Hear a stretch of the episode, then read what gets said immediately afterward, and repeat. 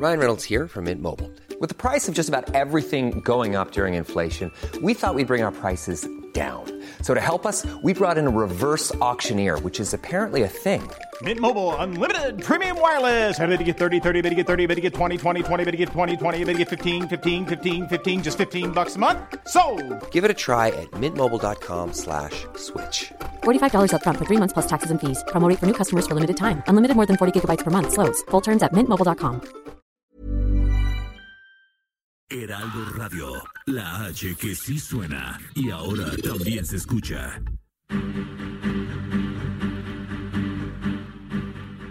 Cada noche, los expertos se reúnen para debatir, polemizar, desmenuzar a la noticia y a sus protagonistas en una mesa que saca chispas. Esto es Mesa de Opinión a Fuego Lento, bajo la conducción de Alfredo González Castro, por el Heraldo Radio. Iniciamos.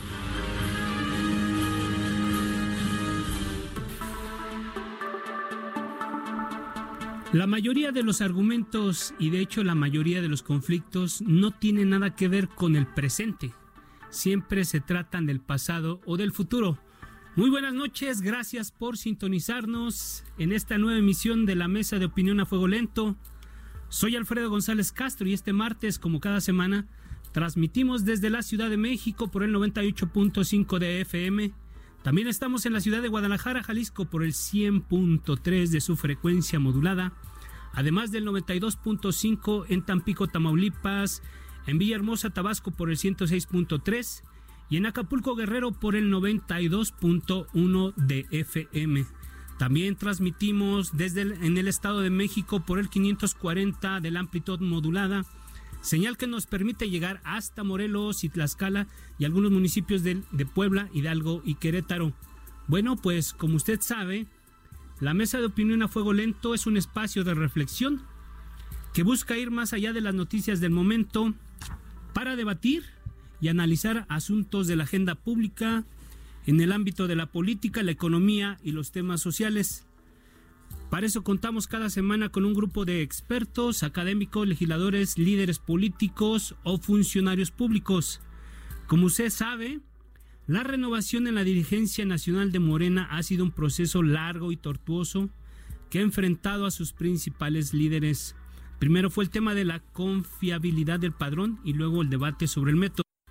Y regresamos con nuestros invitados.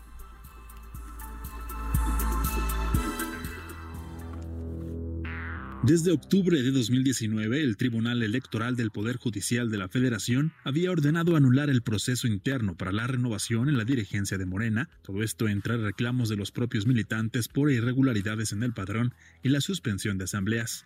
Este domingo 26 de enero se llevó a cabo el proceso que destituyó a la secretaria general en funciones como presidenta nacional del partido, Jacob Polewski. El acuerdo en Morena fue una presidencia transitoria de entre tres y cuatro meses, encabezada por el diputado Alfonso Ramírez Cuellar, quien en entrevista con Sergio y Lupita en el Heraldo Radio afirmó su intención de dar vuelta de hoja y convocará a elecciones.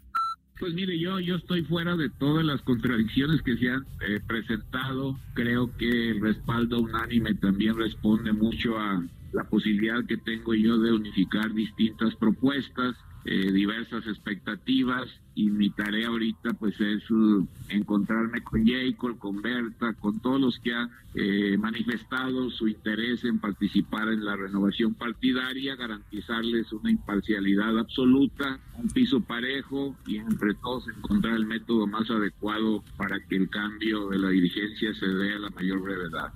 Sin embargo, Jacob Polemski desconoció el proceso llevado a cabo lo que yo diría es que no sigan cometiendo errores y declarando cosas que no son, porque mientras no esté validado por el INE, pues no puedes decir yo soy porque ya me eligieron cuando tienes, eh, cuando vienes emanado de un eh, eh, evento plagado de faltas y cuando todos estos eventos se los han ido no reconociendo y anulando una vez, otra vez, otra vez. Yo creo que pues hay algo, una mano por ahí perversa que está tratando de confrontar al compañeros que hemos trabajado juntos mucho tiempo. A la una con Salvador García Soto, el senador suplente Alejandro Rojas Díaz Durán, quien busca la dirigencia de Morena, resaltó la ilegalidad del proceso y aseguró actuará en consecuencia. o más bien le voy a pedir al tribunal que ya le diga a Morena que primero tuvo que eh, integrar un padrón, que no hicieron, no movieron un dedo para credencializar a nadie, uh afiliar a nadie. Eso es público y, y evidente. Entonces, van a caer en desacato judicial. Díaz Durán calificó a Morena como el monstruo de dos cabezas, una dirigencia pirata y la otra ilegal. Una dirigencia pirata y otra ilegal es lo que dice Alejandro Rojas Díaz Durán, fue lo que declaró en su momento. Y bueno, esta, esta mesa será un poco diferente porque vamos a tener a dos invitados de lujo, pero cada uno participará por separado. Y bueno, en este momento doy la bienvenida a Alejandro Rojas Díaz Durán, precisamente, que es aspirante a la dirigencia nacional de Morena. Alejandro, gracias por aceptar la invitación y para que nos platiques ¿En qué, cuál es el estatus del conflicto que existe en tu partido? En primer lugar, buenas noches, Alfredo. Muchas gracias por la invitación. Muy gentiles. Buenas noches al auditorio.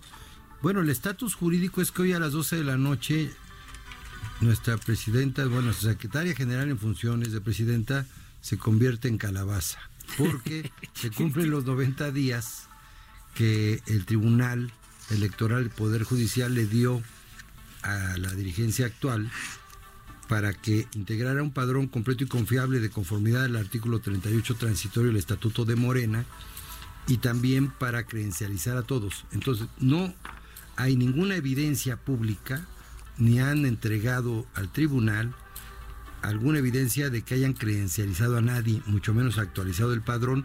No hubo ninguna campaña de afiliación, no hubo ningún spot, ni en redes, ni en ninguna parte, lo que evidentemente cayó ya en una falta porque las resoluciones del tribunal son de obligatorio cumplimiento, ¿no? Así es. No son llamadas a misa. Entonces, hoy en la noche, a partir de mañana, Jacob será una, o la presidencia va a ser una presidencia eh, totalmente pirata, porque hoy se vence el término y al no haber cumplido, eh, cae en desacato y nosotros mañana voy a, con el equipo jurídico, vamos a introducir al tribunal una solicitud en donde vamos a requerir a la dirigencia de Morena, primero que convoque a elecciones, porque precisamente esta dirigencia actual de Jacob Polewski es el, el, aplazamiento que se dio, o más bien desde el 2018,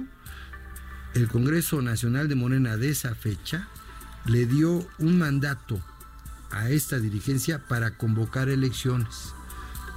El año pasado, cuando convocaron elecciones, se cayó el proceso que tomamos en el tribunal.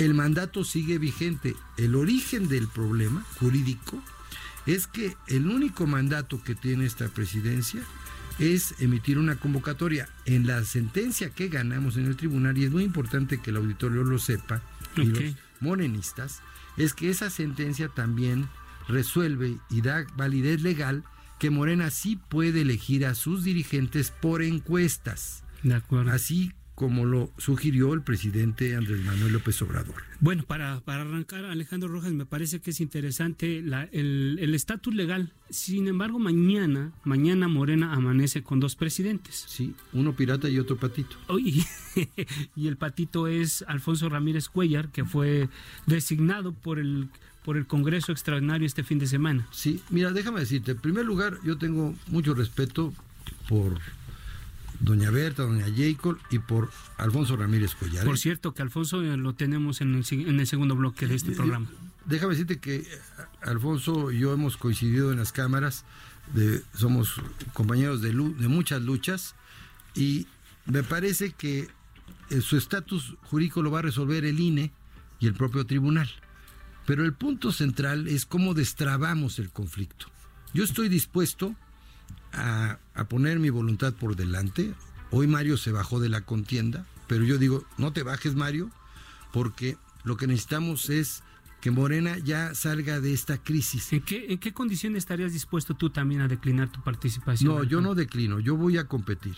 No, bajo ningún escenario está renunciar o... No, no, no, te voy a decir por qué. Porque esta lucha yo la emprendí y yo fui el primero que alcé la voz dentro de Morena para denunciar las desviaciones y todo el divisionismo que esta secretaria general en funciones llevó a Morena. Realmente la necedad de la secretaria general en funciones de J. de, J. de estar ahora sí que con eh, aferrada, aferrada al escritorio porque ella quiere mantenerse hasta el 21, ya amenaza con quedarse hasta el 21 cuando yo mañana le voy a pedir al tribunal que no le permita utilizar al Poder Judicial, a la máxima autoridad electoral, para burlarse de todos los morenistas. ¿Por qué? Porque ella está eh, argumentando con una resolución que en su momento le dieron al PRD, cuando también tuvo un conflicto interno, eh, que podía prolongarse el mandato hasta que nueva convocatoria. Pero lo que ganamos en el tribunal, Alfredo, es que no tiene para dónde hacerse. Yo le voy a pedir al Tribunal Electoral que la sancione por incumplimiento evidente. Es decir, no hizo nada, no movió un dedo. Segundo, porque la resolución eh, judicial obliga a que emita una convocatoria. Como no puede haber Congreso Nacional porque no hay padrón, confiable, ni completo, ni credencializado. No están actualizando el número de militantes, de simpatizantes. Está violando los derechos políticos de los militantes para elegir a sus dirigentes. Morena no tiene dirigencias en todos los municipios del país, en ninguno más bien, en ninguno. Bueno, ya a estas alturas ni a, ni a nivel nacional. Ya a nivel nacional. Entonces, ahorita ya tenemos... Está descabezado con dos cabezas. Un monstruo de dos cabezas, ¿no? Entonces yo, yo digo, a ver, ¿cómo resolverlo? La única posibilidad que el propio tribunal, que también ganamos, fue, se pueden elegir por encuestas. Yo estoy proponiendo que el INE y la UNAM organice las encuestas y que Morena elija a todos sus comités ejecutivos por fórmulas. Si somos cuatro aspirantes, cada uno que haga fórmulas. Y entonces, pues ahora sí que la gente puede contrastar, que haya debates y además me parece que hay que poner ya en la reflexión, y es algo que he hablado con, tanto con Porfirio Muñoz Ledo, con Alfonso Ramírez Cuellar, que, a ver, hagamos un gran coloquio de, ahora sí como Octavio Paz, ¿te acuerdas que hizo un coloquio de invierno para, para hacer una reflexión filosófica, política, ideológica, sólida, de dónde va Morena hacia el futuro y ya le demos ahora sí carpetazo a todo este tema. Y eso les hace falta cuando ustedes ya tienen los documentos básicos del partido, cuando se crea en 2011 como organización y 2014 cuando se obtiene el registro como partido político nacional el requisito es llegar con documentos básicos. Esos documentos básicos, declaración de principios, la visión y los estatutos ya están. No, fíjate que pasa una cosa. Sí tenemos declaración de principios que siguen vigentes, pero tanto los estatutos como el programa de acción, el plan de acción, ya estalló en mil pedazos porque Morena se diseñó para un objetivo, llevar a la presidencia a Andrés Manuel López Con esos documentos llegaron. Con esos documentos. Ya estamos, ya somos partido en el poder, ya gobernamos eh, una buena parte del país y a nivel federal, pues ya gobernamos. Entonces, Morena tiene que actualizar su programa de acción y ver hacia adelante. Es decir, Morena tiene que colocar su mirada hacia el futuro. Morena tiene que convertirse en el primer partido del siglo XXI y no ser el último partido del siglo XX. Por eso necesitamos una gran reflexión, un gran coloquio de primavera en donde todas las expresiones ideológicas de izquierda, de centro, los progresistas, los vanguardistas, los demócratas, hasta liberales que hay en Morena. Importante lo que dices tú porque Andrés Manuel López Obrador se preparó durante mucho tiempo, digamos 18 años en campaña para ser presidente de México pero Morena no se preparó para ser el partido en el poder. Es correcto. Y eso es lo que acabas de decir. Es, correcto. Morena se preparó solamente para llevar a la presidencia y organizarnos electoralmente. Ya tenemos principios, son muy buenos, pero también son esos principios tenemos que adecuarlos con lo que tiene que ser una nueva reforma del Estado mexicano, el nuevo régimen político. ¿En qué va a consistir el nuevo acuerdo por la nación? ¿A quién tenemos que poner de acuerdo? Y el nuevo modelo de desarrollo económico. O sea, necesitamos que repensar al país hacia adelante porque un nuevo cambio de régimen no lleva seis años, dura una generación entera. Ya lo decía yo con la frase de arranque, la mayoría de los conflictos no tienen nada que ver con el presente, en realidad o tienen que ver con el pasado o tienen que ver con el futuro. Pero yo te, yo te pregunto algo, Alejandro. Sí. En, en, en, en teoría todo lo que tú dices es el deber ser. Sin embargo, percibimos o da la sensación de que en realidad este es un, pleito de tribus. ¿Qué es lo que realmente se están disputando cuando el objetivo común de todos los personajes que, que mandan en el partido se, se cumplió? Es ya llegaron a la presidencia.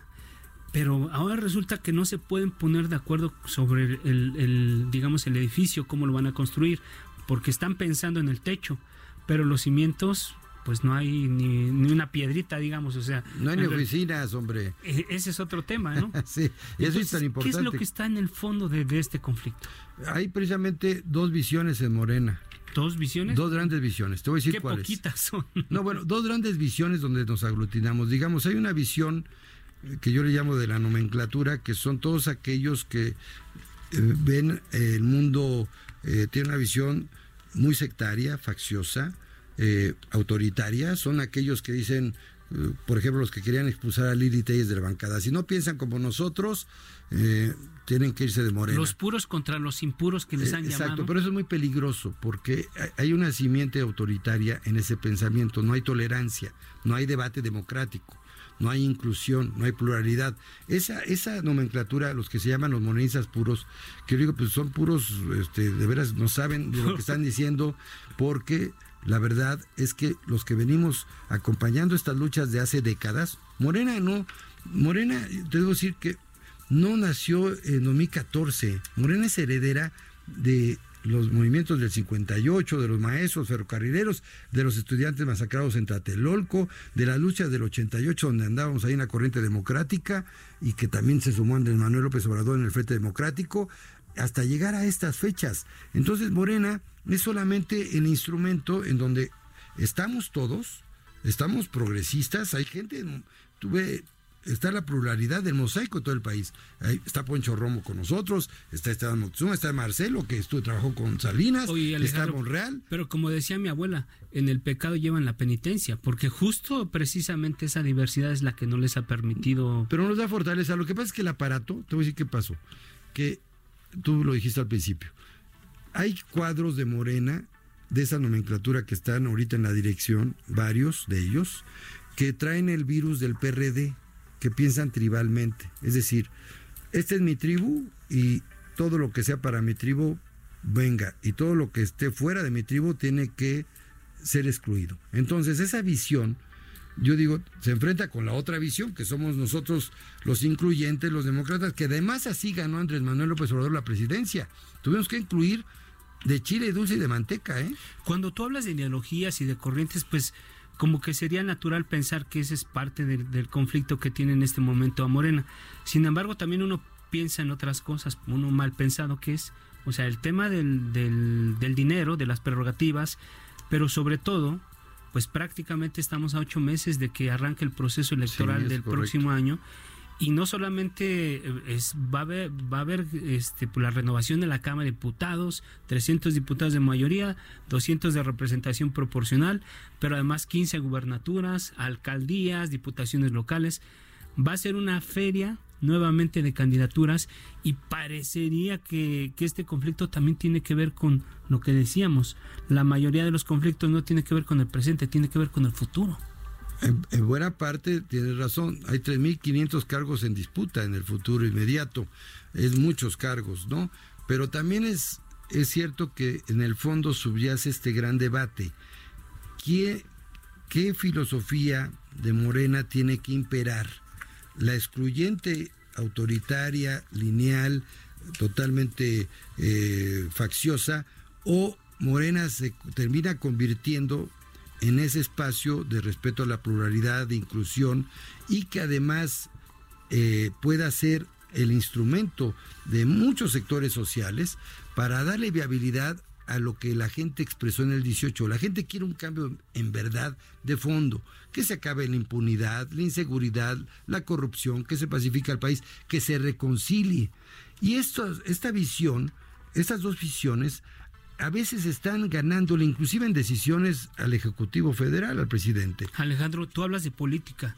y la gente tiene razón, la gente quiere eso, pero en este momento, si uno hace un recorrido por hospitales del IMSS, del ISTE, del sector de, salud público, pues en realidad vamos a ver gente que está postrada en los pasillos de los hospitales. y correcto. Lo que, la gente quiere es que ustedes desde Morena, desde el Congreso, la Cámara de Diputados, desde, el Senado, desde la Presidencia, estén volteando y dando soluciones a un conflicto que se agravó por un sistema de salud que no funcionó. Es correcto. Y, ustedes están, pero en una batalla campar por el tema, tema político muy interesante, muy importante, pero la gente está lejos de esto. Muy lejos, estamos muy lejos de la gente precisamente porque esta nomenclatura está más ocupada en ver cómo se aferra a los escritorios, cómo se agandalla las dirigencias y luego las candidaturas. Yo les digo, no, hay que voltear a, la, ver a la gente, hay que poner oficinas de gestión en todo el país y Morena tiene que convertirse, fíjate bien, en la conciencia crítica, constructiva y propositiva del gobierno de la República. Y más en una coyuntura de como esta. Claro,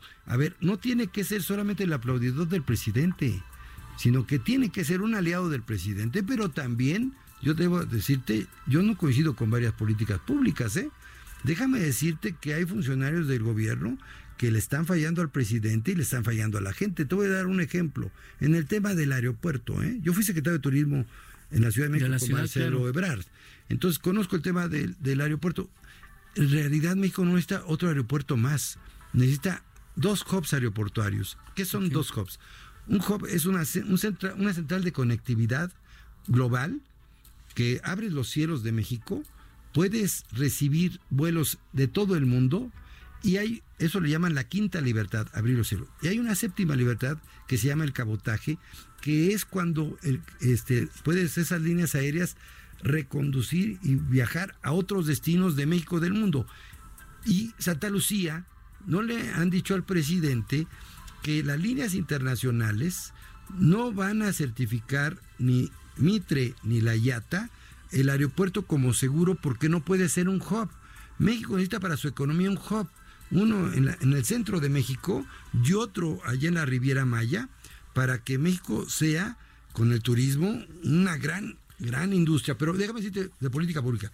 Morena tendría que estar diciéndole al presidente y al secretario de Turismo y al secretario de Comunicaciones, fíjate, no le, dile al presidente la verdad, no van a, ese aeropuerto de Santa Lucía no va a funcionar como un hub. México necesita abrir sus cielos para competir para quitarle a Panamá, a San Francisco, a Atlanta. Y esta propuesta la hiciste y nunca, nunca fue bien recibida. ¿Qué pasó? A ver, no, lo que pasa es que yo me encontré al secretario de Turismo y le digo, dile al presidente la verdad.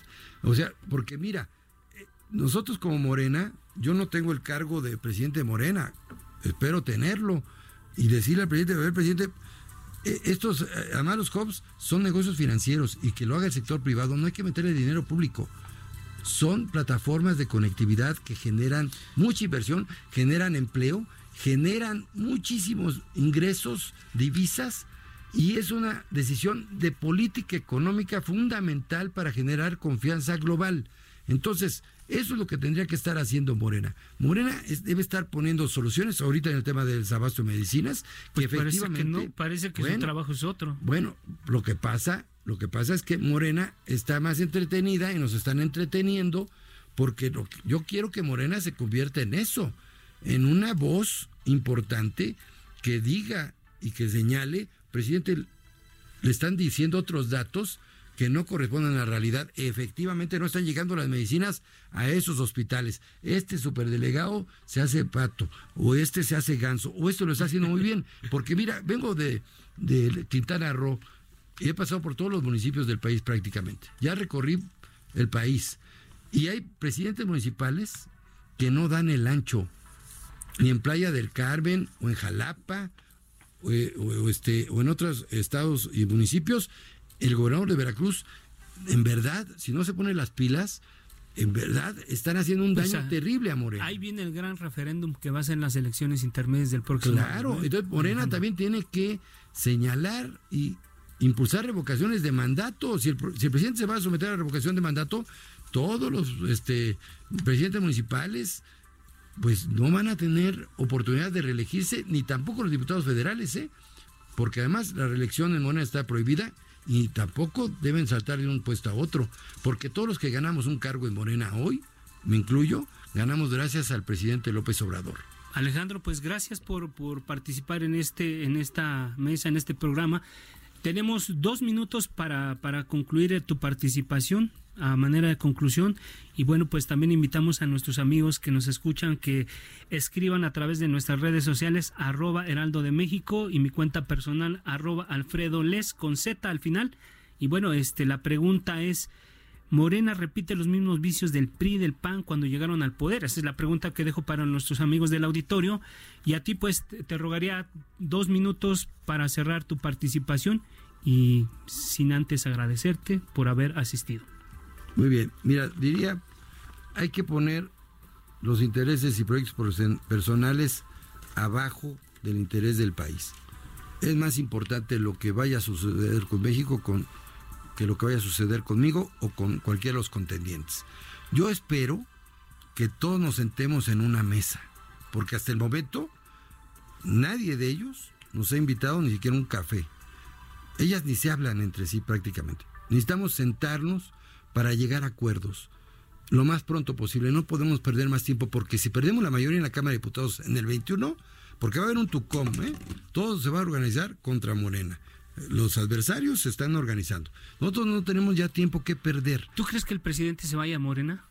Mira, si se echa a perder, como él dijo, se va él y nos vamos todos, ¿eh? Y además nos llevamos el nombre, porque el nombre es del pueblo de México y es de él. Él es el único que puede convocar.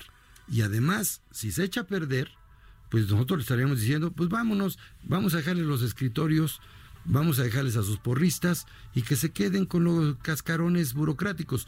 Finalmente Morena es un instrumento y es un movimiento popular que le pertenece a la gente, no a las burocracias ni a las nomenclaturas, le pertenece al pueblo de México. Gracias Alejandro Rojas Díaz Durán, gracias por participar en esta mesa. Y bueno, vamos a un corte y regresamos con Alfonso Ramírez Cuellar, que es el presidente interino de Morena en este momento. Gracias.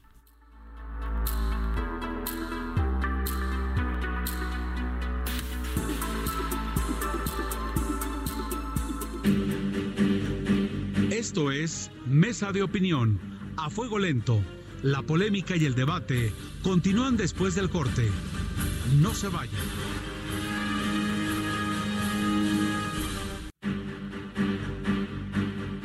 Sigue en la polémica con Alfredo González Castro y su mesa de opinión, a fuego lento, por el Heraldo Radio.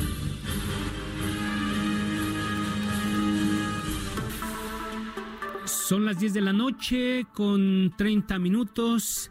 Y bueno, regresamos a la mesa de opinión a fuego lento y como lo comenté antes de, ir al corte, está con nosotros esta noche, nos acompaña en esta mesa que bueno, no necesariamente fue de debate, pero sí de opinión. Está con nosotros Alfonso Ramírez Cuellar, presidente interino del Movimiento de Regeneración Nacional.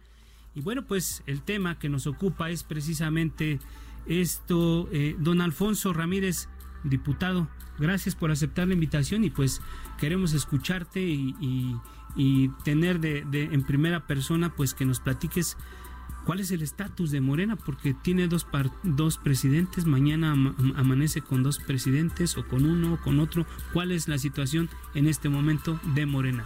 Bueno, yo pedí licencia el día de hoy para separarme del cargo de diputado federal.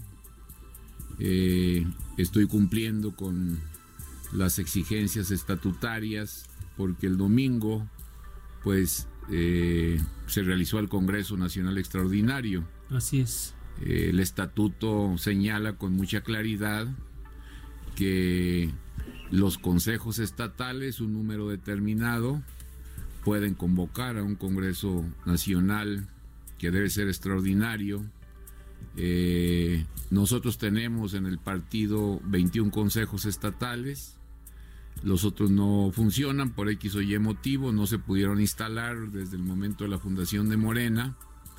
Eh, y de los 21, 18 hicieron sus asambleas, discutieron y aprobaron convocar a este Congreso del, del pasado domingo 26 de enero. Entonces está cubierta la legalidad Además, pues este, el cuoro suficiente. Eh, y por unanimidad con el respaldo de absolutamente todos los representantes de las distintas partes del país. Estuvieron todas las entidades de la República y los municipios, los distritos. Eh, eh, consideraron de forma unánime que yo me hiciera cargo para dirigir al partido eh, y de esta manera pues tener la fortaleza de poder llevar a cabo la elección de los dirigentes que ya durarán los próximos tres años. Entonces en eso estamos con esta resolución del, del Congreso, eh, trabajando para que eh, se desarrolle este proceso unitario. Gracias, don Alfonso. Bueno, vamos a escuchar una nota que preparó nuestro equipo de producción en la que pues hacemos un poco el resumen de lo que lo que en su momento dijo el presidente Andrés Manuel López Obrador, pues él dice si, si el partido, si no se ponen de acuerdo, pues él se va del partido. Y bueno, pues como sabemos, desde su nacimiento en 2011, el movimiento Regeneración Nacional ha enfrentado varias crisis, aunque quizás nunca una como esta. Vamos a escuchar esta pieza y volvemos con don Alfonso Ramírez Collar. Debido a las disputas, desacuerdos y divisiones al interior de Morena que llevó a Andrés Manuel López Obrador a la presidencia, el propio presidente advirtió en agosto pasado a dirigentes y correligionarios que, si el partido se echaba a perder, no solo renunciaría, sino que pediría que cambiaran el nombre.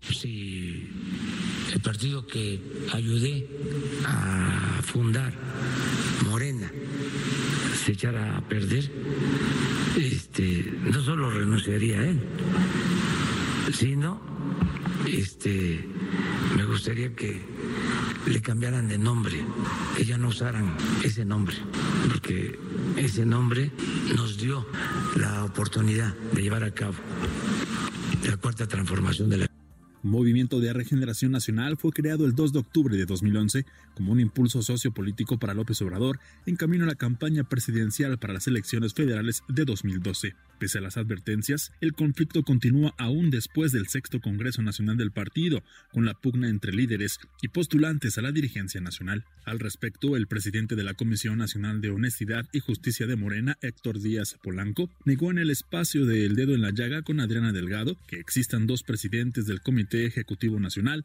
o se haya realizado destitución alguna. No hubo destitución, como se ha, se ha dicho. De hecho, incluso la, la, presidenta en funciones mantiene su cartera original, la de secretaria general del partido, y entró en ese espacio vacante, digamos, de la presidencia, el compañero Alfonso Ramírez Cuellar. En consecuencia se está malogrando el proceso eh, de un partido importante como Moreno. Me parece que ya es hora de, dar curso y que la compañera llegue a acuerdos eh, con el nuevo presidente del partido. Díaz Polanco denunció también el uso excesivo de los medios jurídicos que entorpecen el proceso de renovación de un partido tan importante como Morena y aclaró que el comité ejecutivo no es el único órgano que puede convocar a un congreso, lo cual debe ser aceptado por Jacob Polemski. Pues ahí está parte del estatus en el que se encuentra en este momento Morena a partir de las declaraciones que hace el presidente Andrés Manuel López Obrador, eh, Alfonso Ramírez Cuellar. Yo te preguntaría, a partir de esto que acabamos de escuchar, ¿han tenido un acercamiento con el presidente Andrés Manuel a partir del, del Congreso que se dio este fin de semana? ¿O algún emisario para decirles, a ver, las cosas se tienen que hacer de este modo?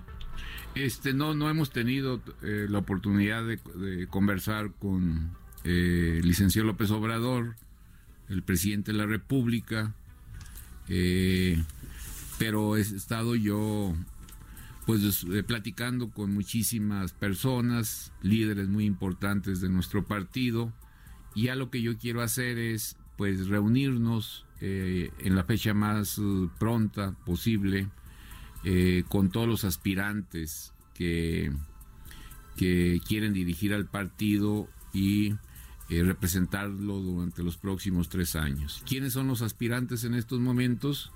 Pues un aspirante es Jacob, otro aspirante es Berta Luján, otro aspirante es eh, Alejandro Rojas y el otro aspirante es nuestro coordinador parlamentario Mario Delgado.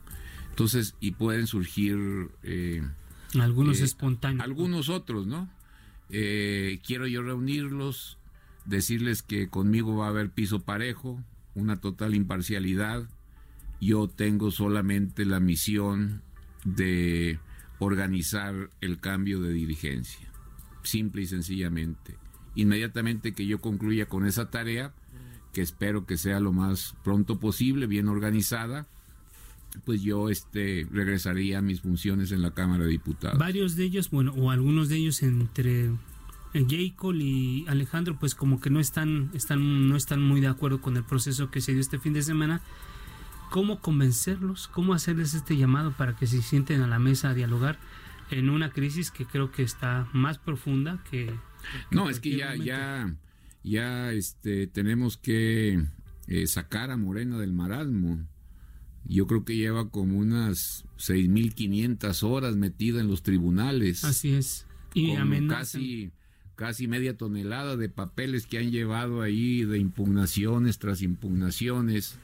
La mayor parte de la vida se la están pasando en los tribunales y pues no es un problema legal, sino que es un problema que se tiene que arreglar con una gran voluntad política unitaria. ¿Cómo hacer para que se sienten? Yo creo que eh, el Congreso Extraordinario del pasado domingo fue contundente no solamente por la unanimidad con la que se dio mi nombramiento, sino porque esa unanimidad refleja un hartazgo y un descontento y una exigencia para que ya le paremos, para que ya se ponga orden, se restablezca la institucionalidad. En cuatro meses, entiendo, es la presidencia que va a tener este Alfonso Ramírez como, como interino.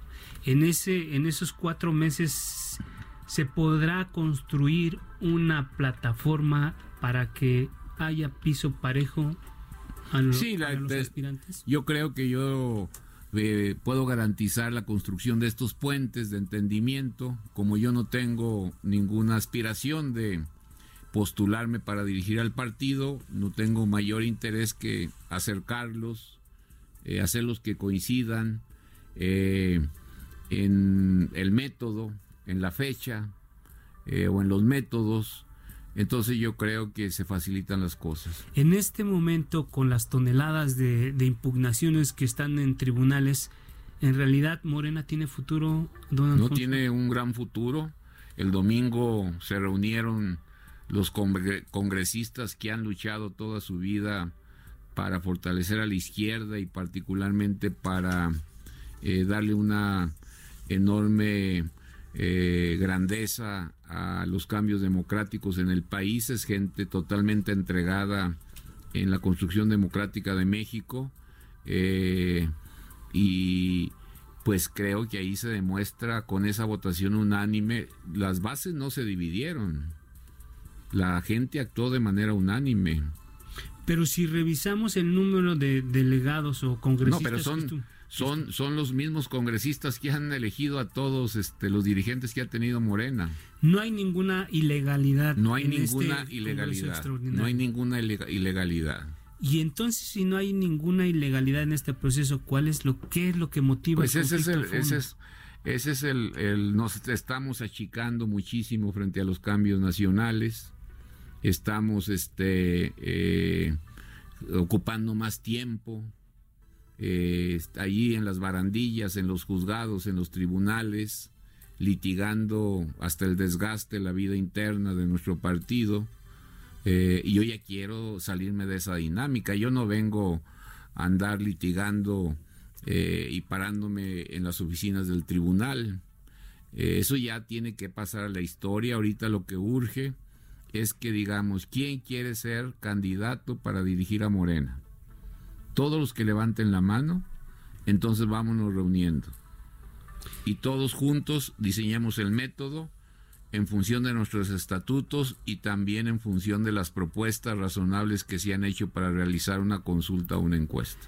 Había una sugerencia orden, o bueno, yo lo, yo lo veo, yo lo interpreto así del presidente para que el método para de la elección para la elección del dirigente fuera a través de una se puede hacer pero ese método fue se, no yo creo que yo creo que mi propuesta es de que es un método compatible hay que retomarlo independientemente es de un la método es un método compatible con con este, la resolución del Congreso, se pueden este, conjuntar adecuadamente eh, y de esta manera pues ya quitar los obstáculos en torno a la diferencia del procedimiento para nombrar eh, los dirigentes que van a conducir a nuestro partido en todo el año del 2021, eh, donde vamos a realizar la elección más grande de un periodo intermedio, eh, la cantidad de gobiernos estatales, de presidentes municipales, la totalidad de la Cámara de Diputados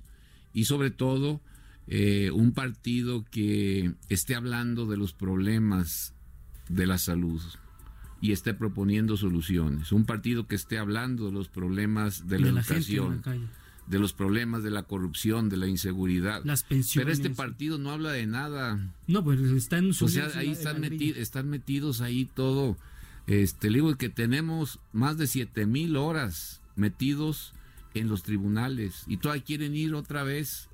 O sea, está bien, todos tenemos el derecho constitucional de estar nuevamente presentes eh, pero eh, la militancia está abandonada. Muy abandonada. Toda, todo aquel militante que vive en una comunidad indígena, en una colonia, en una eh, zona rural, el que está en la universidad, el que pertenece a un organismo empresarial o que tiene su propia actividad económica, pues no hay quien los atienda. Y de paso le están haciendo flaco favor al presidente. No, claro, o sea, lo están dejando. O sea, las dificultades que el presidente enfrenta para llevar a cabo los cambios son enormes y el partido jibarizado, achicado, enanizado, pues así no vamos a ir a ningún lado. Preguntas eh, triviales pero importantes que ya a la hora de operar con dos con dos dirigentes, uno reconocido en un congreso y otra porque se, se fueron los, los procesos que se dieron antes de esto. ¿Quién despacha en qué oficina y quién administra los recursos? Pues mire, yo, yo, yo no quiero este, meterme a un problema de llaves y de oficinas. Eso, mañana solamente vamos a estar eh, dando eh, la conferencia de prensa, eh, simple y sencillamente para informar que se están integrando todos los acuerdos del Congreso, las actas notariadas, que de acuerdo a la ley, tenemos que presentarlo al Instituto Nacional Electoral.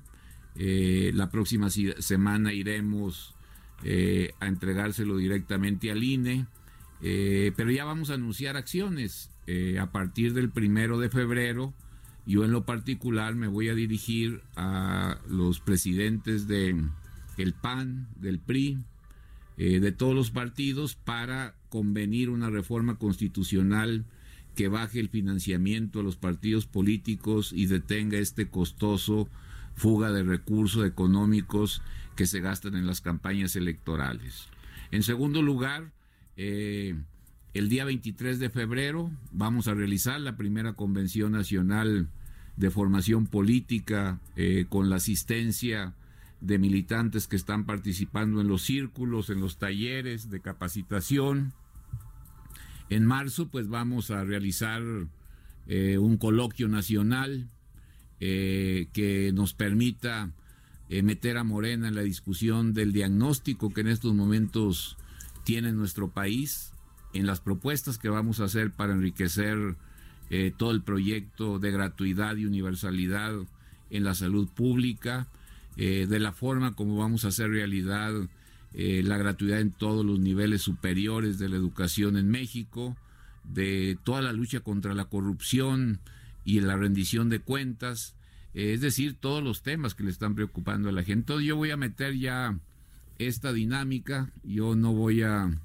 Eh, me parece una perdera del tiempo andar en los tribunales, entonces, pero queremos cambiar y recorrer el país, hablar con la militancia, eh, restablecer la institucionalidad y de esta manera pues este hacer un partido que acompañe los grandes cambios que está haciendo nuestro presidente de la República. Este primero de febrero arranca el periodo ordinario de sesiones. Arranca el periodo ordinario de sesiones. Una reforma que para nosotros es prioritaria es bajar la enorme cantidad de dinero que se va a los partidos políticos y a las campañas electorales. Son cantidades insultantes y desde la propia constitución tenemos que reducir este monto de financiamiento. Eh, don Alfonso, y, y, hay reuniones plenarias previas al, al, periodo, a la instalación del periodo ordinario.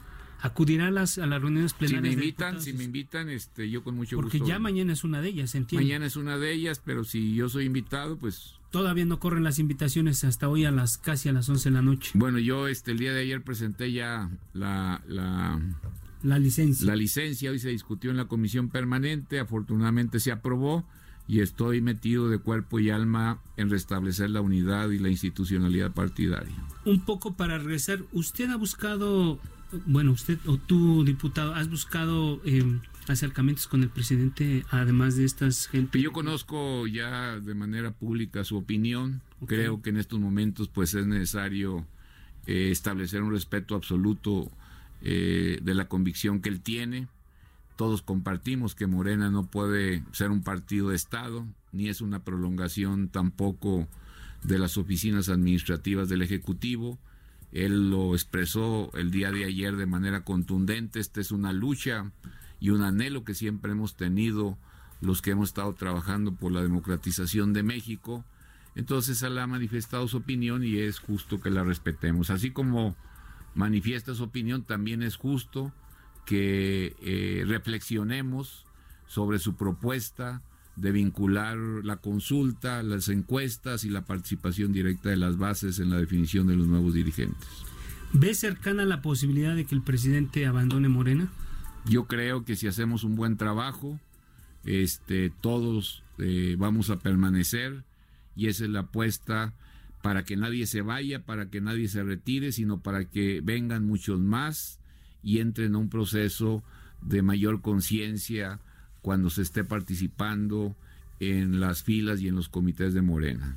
Bueno, yo, yo escucho a Alfonso Ramírez Cuellar con un discurso conciliador. No, totalmente. Eh, pero, pero la estridencia con la que, bueno, Jacob ya dijo, yo no reconozco ninguna resolución del, del extraordinario, y Rojas Díaz Durán, otro eh, aspirante a la presidencia del partido, tampoco la reconoce. Incluso habla de una dirigencia patito y una pirata. porque él dice, es un monstruo de dos cabezas que no tiene, no tiene una legalidad. ¿Cómo convencer? No, son, son muy respetables sus opiniones. Yo no quiero entrar a ese, a ese debate. Este, pero yo sí quiero que a la mayor brevedad los aspirantes eh, la licenciada Yeicol, que aspira a dirigir al partido, eh, la contadora Berta Luján, eh, Alejandro Rojas Díaz Durán y nuestro coordinador parlamentario y los otros que surjan, nos sentemos ya para dialogar y darle vuelta a la página. La gente, la gente está en la calle clamando en este momento por, por cosas tan elementales como buenos servicios de salud y Morena está pensando en quién va a ser el Bueno, yo hice una propuesta, presenté una propuesta Necesitamos garantizar un buen financiamiento, sobre todo en el tercer nivel, los altos costos que implica la diabetes, las insuficiencias renales, el problema del cáncer en los hospitales de especialidad y en los institutos de salud pública deben ser financiados. Eh, creo que si todos los fumadores cooperan con un peso más por cajetilla, todos aquellos que toman mucho refresco cooperan con un peso más por litro y todos aquellos que toman mucho alcohol y cerveza cooperan con otro peso, sacamos 74 mil millones de pesos en un año que deben de ir para atender diabetes y cáncer, para mejorar todo el instrumental médico y para garantizar la gratuidad en los medicamentos y evitar los altos costos de bolsillo, porque ahí se va la ruina económica de muchísimas familias y nosotros tenemos un compromiso porque por sobre todas las cosas la salud sea gratuita y sea universal. Uno escucha estas propuestas, diputado, y ya me dan ganas de sacar un peso ahorita, pero ¿no será que, en realidad es, evidentemente se trata de incrementar impuestos? No, este, este, este, este es un impuesto etiquetado. Yo pongo un peso más, pero yo ya sé que va para el hospital de cancerología, que va para el hospital de nutrición. Yo pongo un peso más por eh, litro de eh, bebidas azucaradas y sé que va eh, de manera directa al hospital de, de, enfermedades respiratorias y que va también al Hospital General de Yucatán y que va al siglo XXI y que con ese peso que yo estoy poniendo, reduzco también el consumo, pero cuando vaya a esos hospitales, yo tengo ya la certeza de que hay suficiente dinero para que el, el medicamento sea gratuito, para que los, las prótesis y la atención médica sea con buenos instrumentos y que no me cobren ninguna cuota ni me vendan las medicinas en las farmacias aledañas. Entonces, yo creo que los fumadores no tienen ningún problema en poner otro peso por cajetilla o los que toman alcohol o los que toman mucho, mucho refresco. Entonces, ese dinero, el cálculo que hemos hecho son 74 mil millones de pesos, deben de ir a financiar el tercer nivel. Los grandes hospitales nacionales, los grandes institutos de salud pública. Este es el debate en el que tenemos que estar. Yo creo que ese es porque en este momento la gente, mientras Morena está debatiendo cuántos presidentes tiene, la gente está postrada en camas, en camillas de hospital. No, están en el piso. O en el piso. Y si, si bien les va en una camilla destartalada. Sin dinero para comprar los medicamentos. Y entonces, ¿cómo se construye Morena paralelamente atendiendo esos, esos reclamos de la ciudadanía? Cuando pues mire, Morena necesita un líder o una líder que piense en los problemas nacionales que ya se salga de la barandilla y de los juzgados y los tribunales. Pues ya nos, nos está comiendo el tiempo don Alfonso Ramírez Cuellar, pues tenemos unos minutos para un par de minutos para cerrar con una conclusión que tenga, pues eh, hablando precisamente de, de Morena, ¿tiene futuro? ¿Cuál es el futuro que tiene? Tiene un enorme futuro, miles, millones de personas con alta valía este, forman y son integrantes de nuestro movimiento creo que ellos van a ser eh, los salvadores para que, todos entendamos, entremos en un proceso de unidad. Yo les quiero decir a los aspirantes que si ellos me permiten, eh, y con la fuerza unánime que me dio el Congreso Nacional del pasado 26 de enero, en una fecha próxima, eh, quiero yo que nos reunamos para discutir la fecha de la elección, para este, convenir también el procedimiento, que puede ser un procedimiento mixto, donde eh, se garantice la certeza de la participación de la militancia y también eh, las consultas y las encuestas. Creo que tenemos que encontrar ese mecanismo. Eh, ¿Es suficiente con la convocatoria de Alfonso Ramírez Cuellar o es necesaria la intervención? Pues es que no, no, es, no, es una, no es una convocatoria mía, es el mandato de miles de militantes que se reunieron el, el día domingo eh, y que son los mismos que han elegido y nombrado a todos los dirigentes que ha tenido Morena. ¿Es necesaria la intervención del presidente de todos?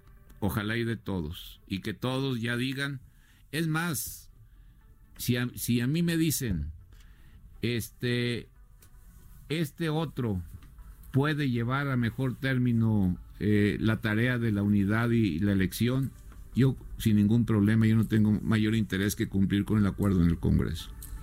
Bueno, pues eh, estamos, estamos prácticamente ya llegando al final de este espacio, de este programa. Agradezco pues la gentileza de, del diputado con licencia, ahora presidente interino de Morena, Alfonso Ramírez Cuellar, por haber participado en esta mesa no, de al contrario, muchísimas gracias. Y bueno, pues los invitamos a, nuestros amigos del auditorio a que nos acompañe el próximo jueves a las 10 de la noche a la mesa de opinión que tenemos con nuestros colegas de la silla rota y pues no me puedo ir sin antes agradecer a quienes hacen posible este espacio, Isaías Robles en la información, Jesús Espinosa en la redacción, Orlando Oliveros en la producción y a Gerardo Juárez en los controles técnicos. Gracias, muy buenas noches, descanse. Alfredo González Castro le espera el próximo jueves para que junto con los expertos analicen la noticia y sus protagonistas. Esto fue Mesa de Opinión, a fuego lento, por el Heraldo Radio, con la H que sí suena. Hasta entonces.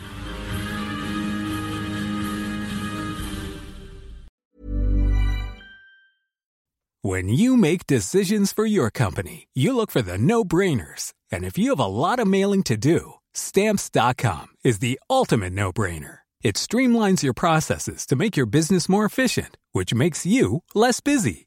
Mail checks, invoices, legal documents, and everything you need to keep your business running with stamps.com. Seamlessly connect with every major marketplace and shopping cart. Schedule package pickups and see your cheapest and fastest shipping options from different carriers with rates up to 89% off USPS and UPS rates. And with the Stamps.com mobile app, you can take care of mailing and shipping wherever you are. Make the same no-brainer decision as over 1 million other businesses with Stamps.com. Sign up with Code PROGRAM for a four-week trial, plus free postage and a free digital scale. No long-term commitments or contracts. That's Stamps.com. Code PROGRAM.